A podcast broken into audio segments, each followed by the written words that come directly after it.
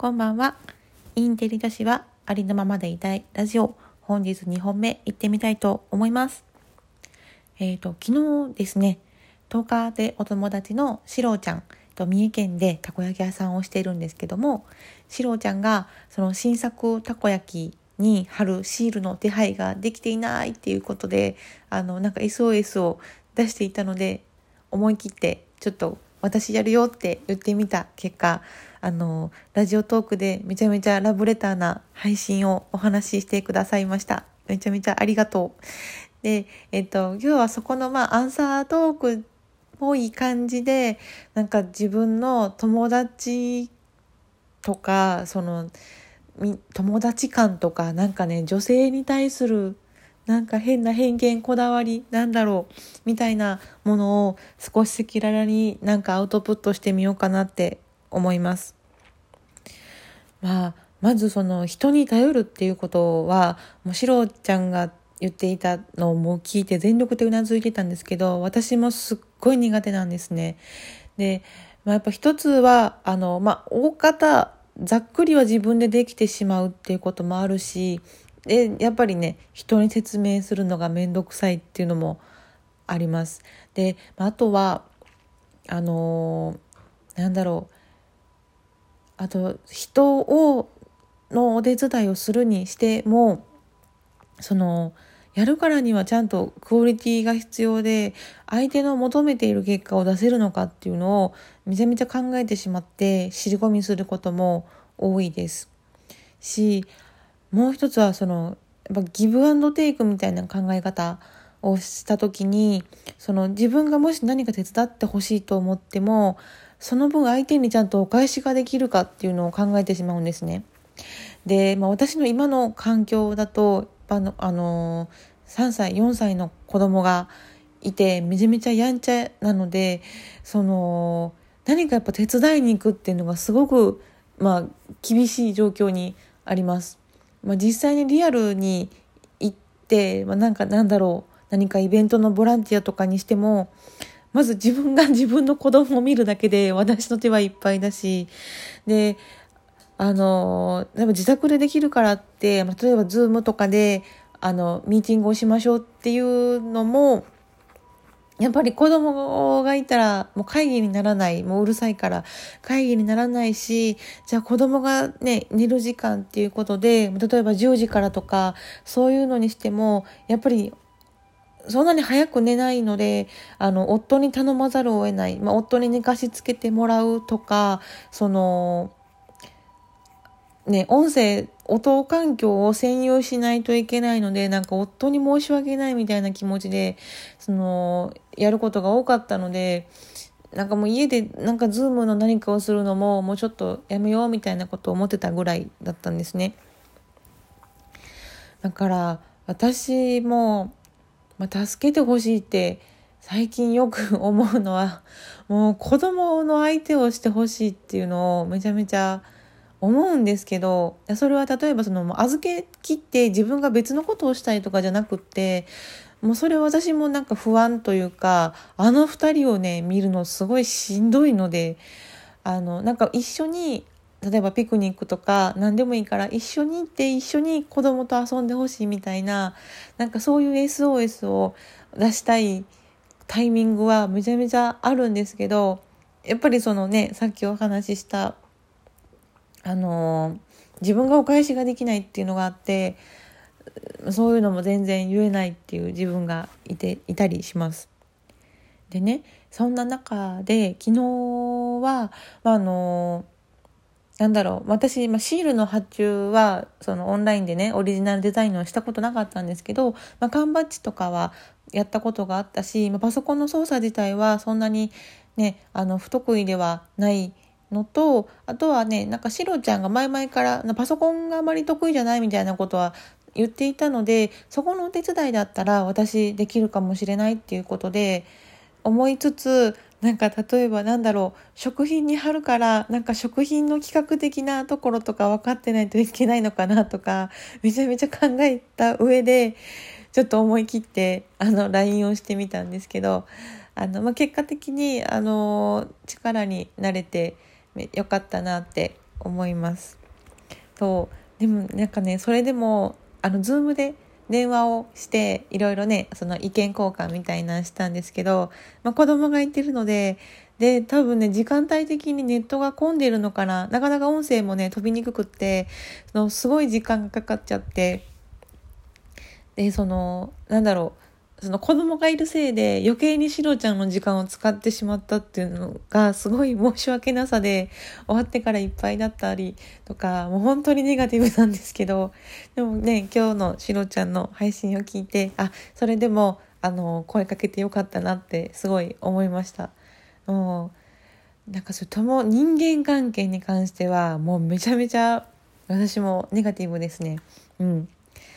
そうでというわけでその自分の過去のなんか友達とかっ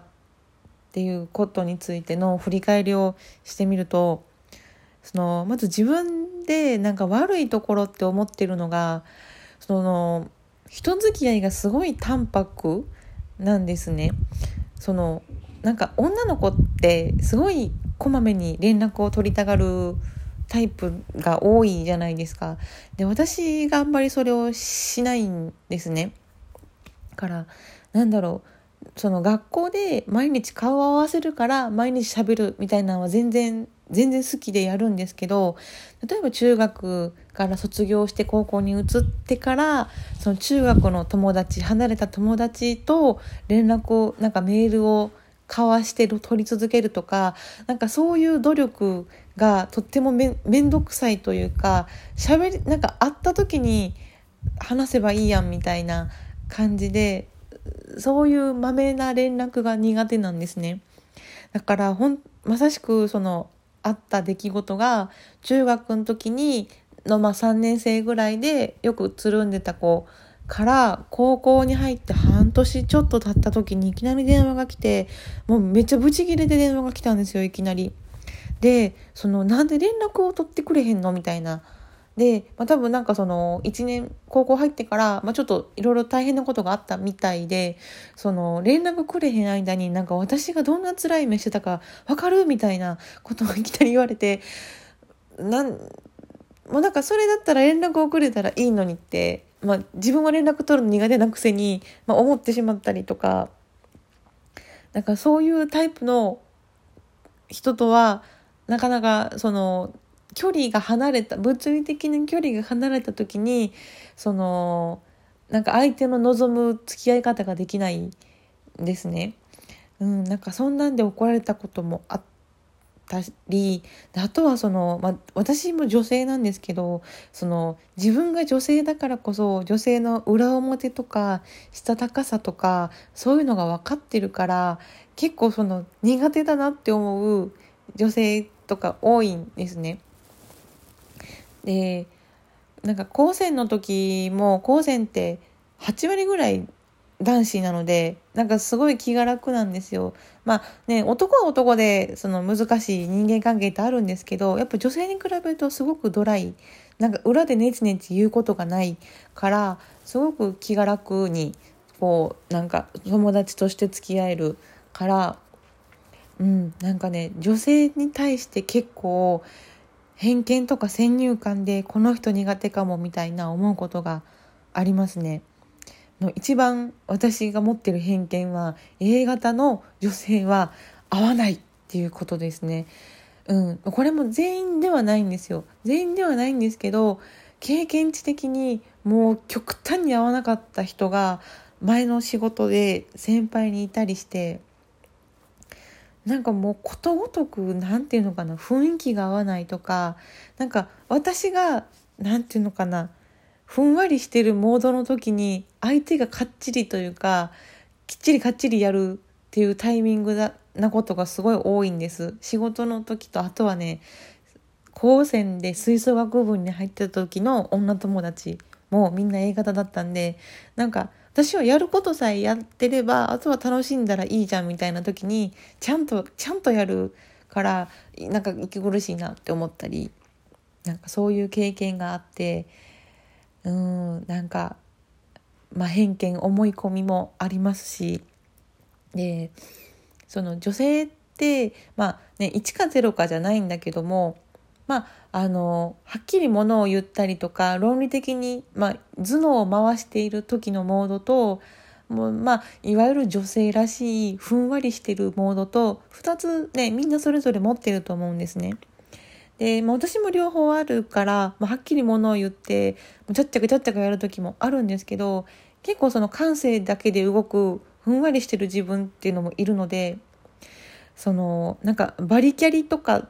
ねもうバリバリ働いてて例えば経営者とかその経営幹部になってるとかそういう感じの女性がなんか無条件にこうちょっと距離を置いてしまって怖いなって思っちゃうんですね。で絶対話してみればあの打ち解けたりもできると思うんですけどその自分の中のふわふわした側の自分が